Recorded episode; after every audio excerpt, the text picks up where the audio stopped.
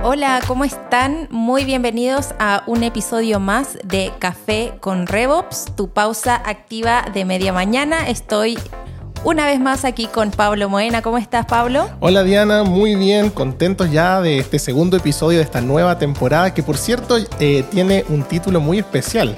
Esta nueva temporada le hemos puesto Ventas bajo la lupa porque vamos a estar ahí analizando con precisión o lo que más se pueda los diferentes aspectos de un proceso comercial. Así que encantados de estar en este nuevo episodio.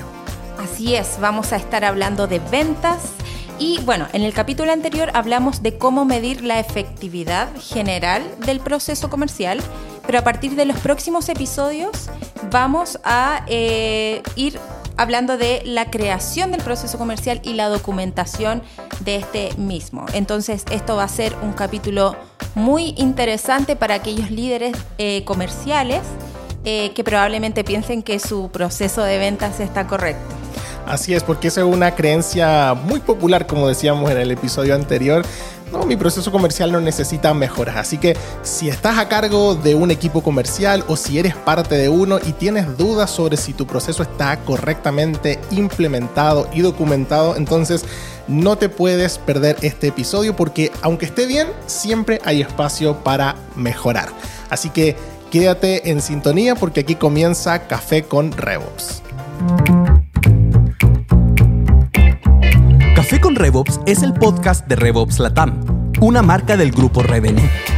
Dirigido a todos aquellos que buscan contenido útil y actualizado sobre procesos comerciales y gestión de ingresos en el contexto del mundo digital empresarial.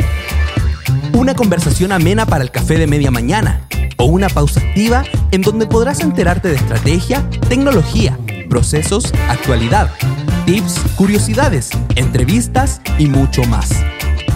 Café con Revox, tu pausa activa de media mañana.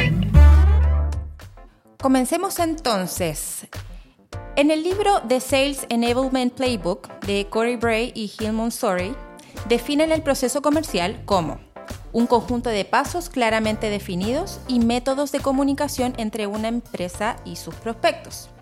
Si eres un líder de ventas que está preocupado de obtener métricas clave, mejorar desempeño, detectar oportunidades de mejora, es vital tener un buen proceso comercial. Esto significa que esté definido, esté claro, esté detallado. Esta va a ser la base para que tu negocio pueda escalar. Por eso queremos poner tanto énfasis en la documentación del proceso comercial. Mm.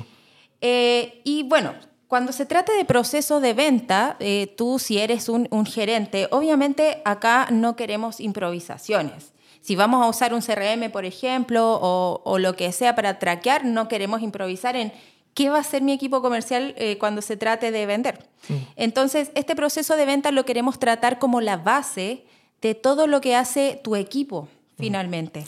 No solo afecta la forma en que los representantes venden, sino también las decisiones que voy a tomar.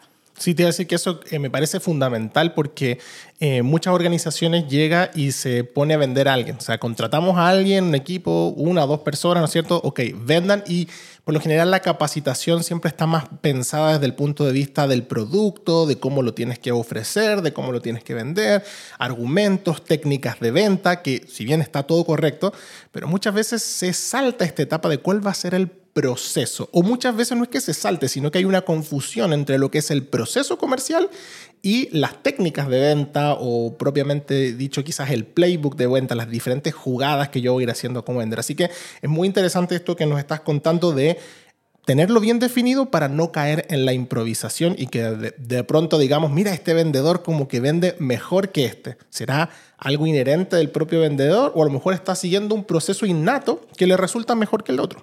Exacto, porque justamente esas cualidades positivas de tu vendedor estrella no necesariamente representan el mm. proceso comercial, son, son cualidades, son, eh, es un buen vendedor, ocupa un buen speech de ventas, no sé. Pero acá, en este episodio, entonces vamos a hablar de cómo crear un proceso comercial efectivo y eh, este proceso eh, comercial va a sustentar toda la acción comercial. Entonces, si quieres cumplir tus metas de venta, obtener informes KPI sobre el rendimiento del equipo, hay que crear un proceso comercial efectivo y que lo tengamos ahí documentado. Entonces, partamos. ¿Cómo podemos comenzar a crear este proceso comercial? Perfecto. Vamos a hablar de tres pasos eh, que creemos que son eh, muy relevantes a la hora de poder crear y documentar este proceso comercial. El primero es definir el proceso comercial alineado al recorrido del comprador, ¿sí? al buyer's journey. Eh, no vamos a tocar mucho este punto porque lo hemos hablado en otros episodios, pero siempre es bueno recordarlo porque antes de construir el proceso de ventas tenemos que entender a quién le estamos vendiendo y esto nosotros lo podemos comprender cuando definimos cuáles son esas etapas por las que pasa un comprador.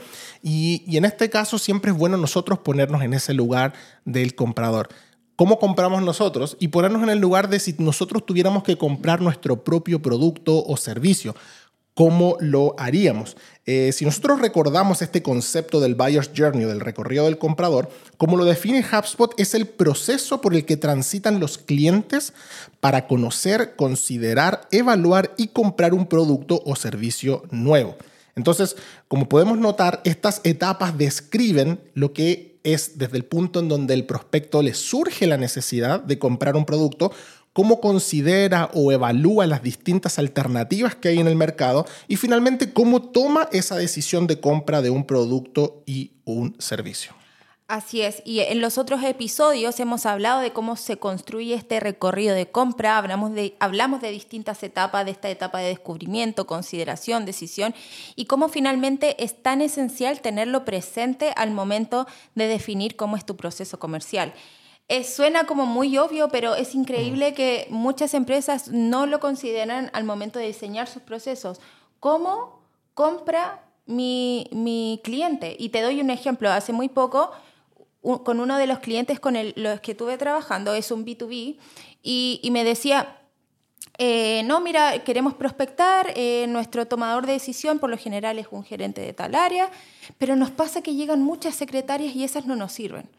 Y fue como, espérate, ¿no será que, claro, no te sirve porque no es el que toma la decisión, pero ¿no será que tu cliente potencial compra de esa forma? Claro. ¿Por qué vas a descartar a la secretaria que el gerente le mandó a hacer la investigación, no es, o sea, descartarlo por no entender el proceso como compra tu potencial cliente, estarías entrando como a, cometer un grave error de descartar contactos que no es que estén eh, descalificados, sino que la forma en la que compra no es una persona, sino que es un grupo y hay distintos participantes. Entonces, ese tipo de falacias ocurren cuando tú dejas de centrar tu proceso de venta en, en, el comprador. Claro, y nos centramos solamente en lo que nosotros queremos obtener finalmente y se nos olvida que muchas veces eso no, no, pasa de esa forma. Entonces, yo los invitaría a poder describir cuáles son los desafíos,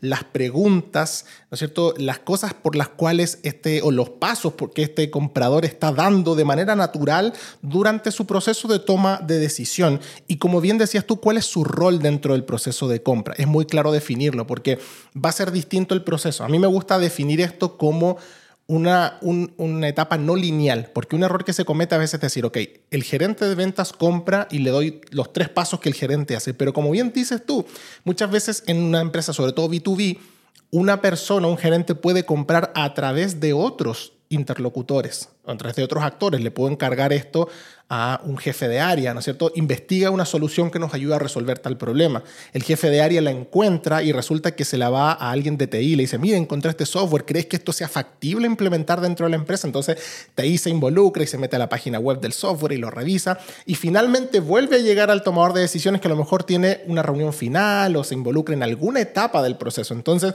si nosotros mapeamos nuestro buyer's journey en todo lo que el gerente está haciendo, nos vamos a dar cuenta que no se va a cumplir. Entonces es clave poder entender eh, cómo transita el comprador y sobre todo en el caso de B2B, esas diferentes instancias con diferentes roles dentro de la organización. Así que definir este recorrido va a ser clave para ahora luego decir, ok, ¿cómo yo armo un proceso basado en este recorrido de compra que tiene mi prospecto, ¿no es cierto? Exactamente. Entonces pasamos ahora de, reconocer este recorrido de compra a definir. Este es el segundo paso eh, que queremos abordar. ¿Cómo definir las etapas del proceso comercial y bueno, de estas etapas se va a desprender lo que es tu pipeline de ventas. Son quizás dos cosas que van en conjunto. El proceso es todo, desde que llega el lead hasta que cierra, y el pipeline es como ese embudo específico de, de las actividades de venta que quieres analizar. Entonces, y ahí sería bueno que nos expliques eso, Diana, porque creo que es clave, porque mucha gente se pregunta, ¿cómo hago un pipeline? ¿No es cierto? Y llegan y, y, diagraman como... ¿Hay alguna recomendación en este punto que podríamos tomar? Sí, por supuesto. Nos pasa eh, en, eh, que vemos mucho que, por ejemplo, entendemos el proceso comercial, entendemos que llega el contacto, por ejemplo, a nuestro sistema y apenas llega al sistema, yo lo asigno a un vendedor y ese vendedor lo tiene que, que calificar, etc. Pero ¿qué pasa? Muchas veces hay, hay, hay como una, mm, un sesgo en todos esos leads que se asignan directamente a ventas y ventas pierde tiempo. Mm. Porque a lo mejor el teléfono estaba malo, el correo rebotaba, no te dejó bien la empresa. Eh, queríamos que fuera un, contacto, estoy pensando en un caso B2B de una empresa, pero llegó con un correo personal. Entonces, ahí uno empieza a cuestionarse. En mi proceso comercial, sí, yo tengo que contactar, pero es correcto que en mi pipeline de ventas todo entre y que el ejecutivo comience a trabajar tan desde atrás. Y ahí es donde vemos un montón de pipelines sucios que tienen como primera etapa nuevo lead. Mm. Típico que veo eso, nuevo contacto, contacto por prospectar. Por prospectar y todo eso. Pero puede que haya ciertas etapas previas que marketing tenga que hacer para precalificar ese lead y traspasar a venta su lead un poco más calificado. Entonces, claro, a nivel de proceso comercial es correcto, ese lead va a llegar, ese contacto va a llegar a tu sistema donde quiera lo tengas. Pero en tu pipeline de ventas, no necesariamente ese contacto que entró va a entrar al pipeline, sino que va a entrar al pipeline cuando ya hay una calificación previa del equipo comercial y cuando yo sé mm. que hay una, una, oportunidad un poco más validada para poder trabajar. Entonces, mm. proceso comercial es todo pero el pipeline de venta lo vamos a desglosar del proceso comercial.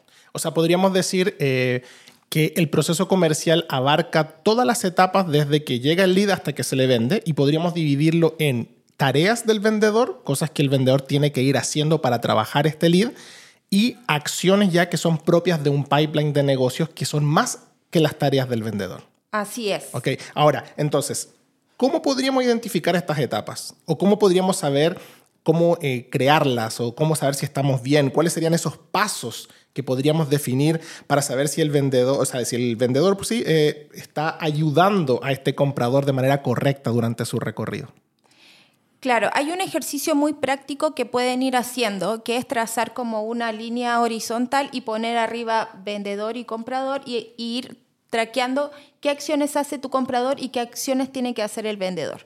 No hay que perder de vista de que hay dos objetivos. El comprador, por su lado, busca solucionar su problema. Y el vendedor, por su lado, busca calificar al lead y cerrar la venta. Entonces, al hacer este, este mapeo, tú puedes ir poniendo, por ejemplo, del lado del comprador, lo primero que va a hacer es, eh, no sé, recibir una llamada del, del, del, ejecutivo comercial. Pero del lado del, compra, del vendedor, lo primero que yo tengo que hacer es identificar el contacto, revisar su información, pero eso son, no son cosas que hace el, comprador, lo hace el vendedor. Entonces puedes ir haciendo como distintas acciones. Por ejemplo, avanzado, tenemos ambos tienen que agendar una reunión. Uno tiene que agendar la reunión y el otro tiene que asistir a la reunión. Quizás si eres un B2B eh, de software, tienes que agendar una demo para vender tu producto. Entonces, Ah, del lado del, vendedor, el vendedor tiene que agendar esta demo, traer a, los técnicos y del lado del comprador, el comprador tiene que asistir a esta demo para poder avanzar y validar si su problema está siendo resuelto con esta solución. Entonces, dependiendo del negocio, puedes ir trazando qué acciones hace el vendedor, qué acciones hace el comprador. Y luego de eso vamos a comenzar a evaluar de todas estas acciones, cómo podemos construir un pipeline y eso ahí lo vamos a ir viendo más adelante. O sea, estaríamos diciendo que es clave identificar los puntos que son críticos para el comprador, por el cual no pueden seguir avanzando sin la intervención del vendedor. Y poder ahí entender bien cuáles son las acciones que el comprador va a hacer de manera natural porque es su proceso de venta, que ya las definimos en el Buyer's Journey, y dónde realmente se necesita la intervención del equipo comercial. Así es, porque no olvidemos que el vendedor, su objetivo es ayudar al comprador a avanzar, más que generar tareas de, ah, lo llamé, hice la reunión, envié la propuesta, es cómo yo ayudo si, yo no tengo esta, esta perspectiva dual, por así decirlo, solo me voy a enfocar en lo que yo como vendedor tengo que hacer, pero no me voy a enfocar en lo que el comprador tengo que hacer. Mm. Quizás hay un punto en el que yo necesito que el comprador haga cierta validación, estudie mi información, converse con otras personas dentro de su eh, organización, pero eso necesariamente, si yo no lo tengo eh, visual o, no lo tengo en cuenta, puedo caer en una falacia de decir, ah, yo hice mi tarea, yo hice lo que tenía que hacer, pero no me aseguré que mi comprador avance de la forma natural en que lo tiene que hacer. Y de hecho, recordando una de las estadísticas que hablamos en la temporada pasada, hablábamos que el 85% de los compradores toma una decisión de compra antes de hablar con el área comercial. Entonces eso nos muestra que cuando el prospecto llega a hablar con el área comercial ya ha recorrido muchas etapas que a veces nosotros no tenemos idea y llegamos y saltamos sin contexto a abordarlo. Por lo tanto, no nos podemos olvidar que existe una especie de autonomía en el proceso donde no es necesario el vendedor donde el comprador va a avanzar de manera natural y vamos a tener que entender cuándo es conveniente que intervenga entonces el vendedor para que sea realmente un aporte al proceso comercial y no lo entorpezca. Como a todos nos ha pasado que de repente nos llaman o nos mandan un correo de venta y uno dice, no estoy preparado para eso todavía, no quiero hablar con alguien o no lo necesito porque no he llegado a ese punto todavía. Entonces, eh, nosotros desde la perspectiva interna podríamos ver que el verdadero valor del proceso de ventas radica en ayudar a los representantes de venta a entender lo que necesitan lograr. Y nuestro pipeline tiene que reflejar eso. ¿Cuáles son esas etapas por las que el comprador pasa? Y por otro lado, fuera, ¿cuáles son esas acciones que el vendedor necesita hacer para ayudar al comprador a moverse dentro del pipeline. Y ahí yo creo que está la clave. Es el, es el comprador el que se debe mover en el pipeline y es el vendedor el que debe ayudar a que el comprador se mueva. Eso es. Ahí tenemos el escenario súper claro de cómo empezar ahora a mapear este proceso comercial. Entonces, teniendo esto súper en mente, esta, esta visión, tanto comprador como, como vendedor siempre de la mano, ya podemos ir analizando cada uno de estos pasos que yo empecé a identificar. Y es muy importante eh, ahora para, para decidir, ya, hice este mapeo, cuáles son los pasos que deberían pasar a mi pipeline o no. Ahí es donde eh, vamos a empezar a evaluar algunas características eh, para que ustedes puedan evaluar si efectivamente ese paso debe pasar al pipeline o no.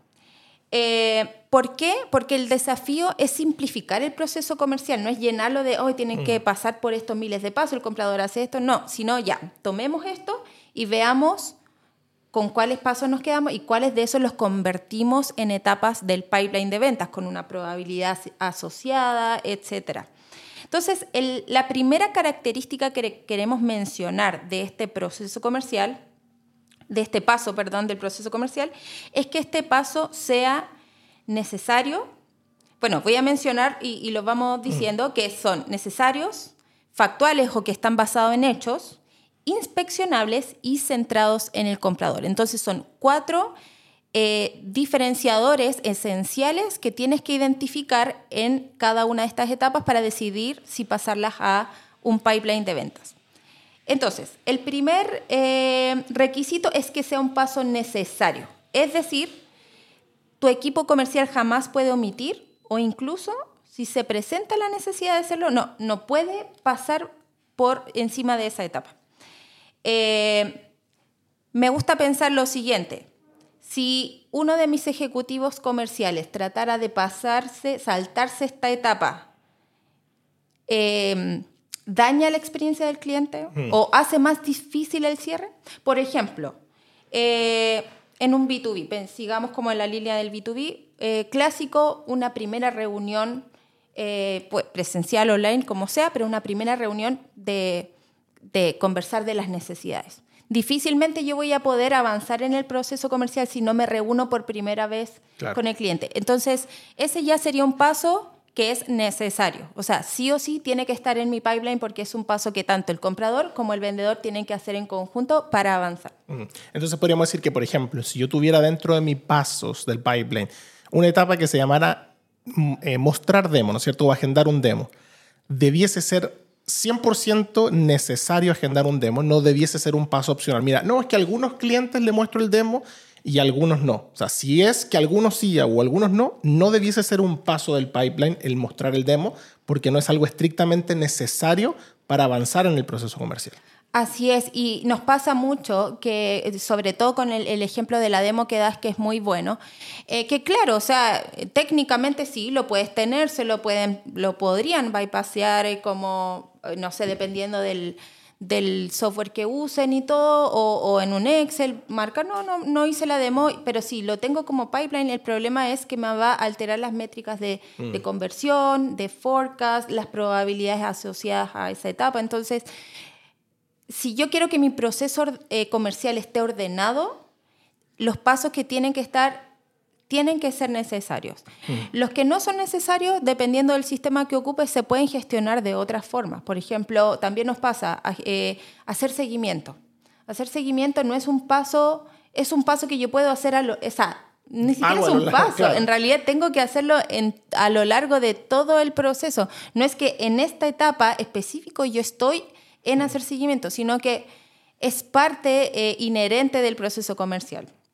Súper interesante porque eh, si no se nos llena el pipeline de cosas completamente innecesarias. Ahora, el segundo punto que tú mencionaste es que tienen que ser factuales, es decir, que tienen que ser hechos concretos por los cuales yo voy a mover un negocio a una determinada etapa del pipeline, ¿sí?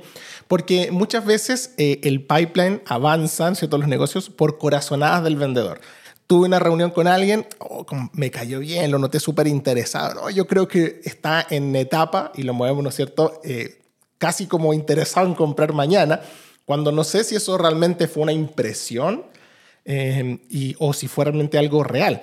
Eh, quizás esto lo podemos hablar en otro capítulo, pero tenemos que entender que así como existe un sistema de ventas, también est- está el sistema del comprador. Y uno de los pasos del sistema del comprador es engañar. Aunque suene feo, el, vende- el comprador de partida nunca te da toda la información que tú quieres porque está viendo realmente hasta dónde puede ir. Por eso también es muy bueno para un vendedor. Primer paso, entendimiento y confianza. Entonces, si yo entiendo eso, no puedo basar mis etapas del pipeline es- en supuestos o en corazonadas del vendedor. Deben ser hechos concretos, ¿no es cierto? Es decir, ok, se tuvo la reunión. Y entonces sucedió eso, entonces lo puedo mover. Se presentó el demo, se hizo tal cosa, ¿no es cierto? Esta persona me confirmó tal, tal aspecto de, que yo necesitaba, recopilé cierta información, entonces con el hecho concreto lo puedo mover de etapa. Y eso nos lleva al, al siguiente paso, que quizás nos pudieras explicar que ese hecho concreto tiene que ser inspeccionable. Sí, exactamente. Eh, el, el tercer punto entonces es que cada paso sea inspeccionable y es decir, que si tú no tienes un sistema hoy en día donde puedes verificar que se hicieron estos hechos que son necesarios, ahí hay un problema porque puede ser que un negocio esté en una etapa, pero ¿cómo tú compruebas? Que en una reunión se tuvo, por ejemplo. Exacto, que no se tuvo la reunión y nos pasa mucho que eh, ho- hoy día me pasa de- demasiado mal de lo que tú creerías que muchos gerentes de venta me dicen no tengo idea qué está haciendo el equipo comercial. Eso se soluciona si tu proceso comercial tiene estas etapas que sean inspeccionables, es decir, que si tú vas a tu CRM o a tu software de ventas, tú puedas ver este negocio está en X etapa, por ejemplo, no sé, eh, demo realizada, por así decirlo, entonces yo voy y veo la fecha de la demo, si se hizo o no, quiénes asistieron. Eso es súper inspeccionable. Hoy día hay mucha integración entre herramientas que te facilitan inspeccionar ciertos hechos, inspeccionar si se envió un correo, si se envió una propuesta, si el comprador hizo tal cosa, si revisó un documento, si lo validó. Hay mucho y ahí, ahí va y se aplica la creatividad y la flexibilidad a tu proceso comercial, pero es importante determinar hoy día qué necesitas para que esas etapas sean inspeccionables. si no son inspeccionables, es una llamada de alerta hoy día porque no puedes confiar en tu pipeline. Claro, ¿cómo voy a saber que dice aquí que se le envió una propuesta si no sé si realmente eso fue así? O a lo mejor hay que recopilar ciertos datos y esos datos no, me, no puedo quedarme simplemente con que asumo que se recopilaron esos datos para enviar un contrato. Esos datos deben estar en una propiedad que sea inspeccionable. Y por último, estas etapas del proceso comercial deben estar, valga la redundancia, aunque le hemos dicho, ¿no es cierto?, centrados en el comprador. ¿Qué quiero decir con esto de manera práctica? Que estos pasos del pipeline no pueden ser tareas del vendedor. Los pasos del pipeline deben ser pasos del comprador. ¿Cuál es el paso que él tiene que dar? Es una reunión que se agendó, es una propuesta que se revisó, que se envió. Es decir, evitar en el pipeline tareas como llamar, ¿cierto? Hacer seguimiento, mostrar una demo, todas esas cosas que son como cosas que el vendedor tiene que hacer. Hay otros momentos, hay otras eh, formas de configurarlas, hay otras formas de alinearlas al proceso, ¿no es cierto? Como de manera complementaria para ayudar al que el prospecto avance, pero el pipeline debe estar centrado en el comprador. Entonces, en resumen de este punto, estábamos hablando la importancia de definir correctamente las etapas del proceso comercial. Entonces dijimos que para asegurarnos si nuestro proceso comercial está bien definido, podríamos definir, eh, revisar que tengan cada una de las etapas estos cuatro elementos, que sean etapas necesarias, factuales, inspeccionables y centradas en el comprador. Recién ahí entonces podemos pasar a nuestro tercer punto que tiene que ver más como qué voy a hablar, qué voy a decir, cuáles van a ser las formas, la metodología que voy a usar para vender, que podríamos llamarle ahora sí, crear un playbook de ventas. En esta parte, cuando ya tenemos definido el proceso comercial, este playbook de ventas es donde tú le agregas ese ingrediente secreto de tu venta, porque hoy día hay muchas metodologías de venta, eh, muchos estilos de venta, etc. Acá es donde tú ya tienes un proceso que es claro, pero acá es donde agregas como, mira, agreguemos este estilo de discurso, tengamos este, estos documentos en cada una de las etapas, enviemos este tipo de correos en cada una de estas etapas, automaticemos algún proceso de nutrición a nuestros contactos, etc. Hay distintas metodologías de venta, Sandler, nosotros ocupamos mucho lo que es inbound sales, hay muchas más. Acá de hecho, una buena práctica es quizá estudiar varias y, tomar de cada una como lo que más te guste y aplicarlo, pero acá es donde es, es como tú ves en tu empresa por su cultura, su estilo, el, tu buyer persona, cómo vas a armar un playbook de ventas que tu equipo comercial pueda seguir. Mm. Eso me gusta mucho, como tomar lo mejor de todo, mm. porque hay muchas metodologías de venta, como bien tú dices, nosotros usamos inbound sales, pero también tenemos muchos elementos de la metodología de ventas de Sandler, que es una, en nuestro caso, porque es una venta consultiva, eh, pero hay muchas formas, entonces uno podría ir tomando elementos y armar ahí tu salsa secreta, como decías tú, ¿no es cierto? Esta es la manera en que nosotros vendemos, nuestra forma en que capacitamos a nuestro equipo comercial, pero lo pusimos como un punto dentro, de la, eh, dentro del proceso de ventas, que no se nos puede olvidar, ¿cierto? Que la manera en que yo vendo ya además en la técnica o las, en los elementos que voy a utilizar son parte de algo más grande, que es el proceso comercial. El proceso comercial no es la técnica de ventas ni es la metodología de ventas que ocupo. Entonces, este playbook debiese contener ambas cosas. El vendedor debiese ser entrenado. Mira, esta es nuestra metodología, o sea, este es nuestro proceso. Así va a transitar este prospecto desde que no nos conoce hasta que nos compra. Dentro de esto hay tareas del vendedor, hay un pipeline de negocio donde queremos que el prospecto avance y para ayudarlo a avanzar, entonces vamos a usar estas técnicas. Vamos a abordar las reuniones de esta manera, vamos a mandar las propuestas de esa forma. Así que es bastante interesante y espero que todo este contenido que tratando de condensarlo en estos pocos minutos sea útil para ustedes. Eh, y y que pueda ayudarlos a crear un proceso comercial efectivo. Eh, si estás pasando por esta dificultad y quieres más información, puedes visitarnos en www.revopslatam.com, agendar una reunión conmigo, con Diana, donde encantado vamos a poder estar ahí para entender un poco tu proceso comercial y ver también cómo podemos ayudarte a ordenarlo y a documentarlo. Así que tremendo eh, episodio el de hoy, Diana. ¿Cómo podríamos quizás resumirlo para ir cerrando? Sí, muy buen episodio, creo que es muy útil para los equipos comerciales. Entonces, recordemos siempre basarnos en nuestro el recorrido de nuestro comprador, no sacarlo del mapa, sino que tenerlo en el centro. Eh, tener estos pasos alineados al proceso de compra y estos pasos que cumplan estos, estos cuatro requisitos que sean necesarios, factuales, inspeccionables y centrados en el comprador y crear un playbook de ventas accesible y conocido por todo el equipo comercial. Mm. Y la documentación de todo esto es clave. Como tú decías, que cuando si tú tienes, si tienes un, miembro nuevo de tu equipo comercial o una reunión con tu equipo, sepas dónde están esos documentos para que ellos puedan acceder a ellos. A veces nosotros hablamos de documentación y suena así como súper fancy, como ya, ¿a qué se refieren? Es a eso, a que tú sepas que tengo que ir a tal carpeta, en tal lado está el proceso, están los documentos de nuestro playbook de ventas, el contenido que usamos, eh, pero es básicamente eso. Y eh, con este orden creemos que tu negocio puede comenzar a escalar. Así es, muchas gracias por habernos acompañado en este episodio de esta nueva serie de Café con RevOps que hemos titulado Ventas bajo la lupa. Y prepárate porque en el próximo episodio vamos a estar hablando de cómo optimizar mi pipeline de ventas, o sea, profundizar en ese punto específico que abordamos el día de hoy. Así que muchas gracias, no te olvides de seguirnos en nuestras redes sociales, eh, de suscribirte a nuestro canal de YouTube y también ahí eh, seguirnos en este podcast en Spotify, Apple Podcast como RevOps Latam eh, y expectantes de poder seguir compartiendo todos estos contenidos junto con ustedes. Gracias Diana, nos vemos en un próximo episodio. Gracias Pablo, nos vemos. Chao.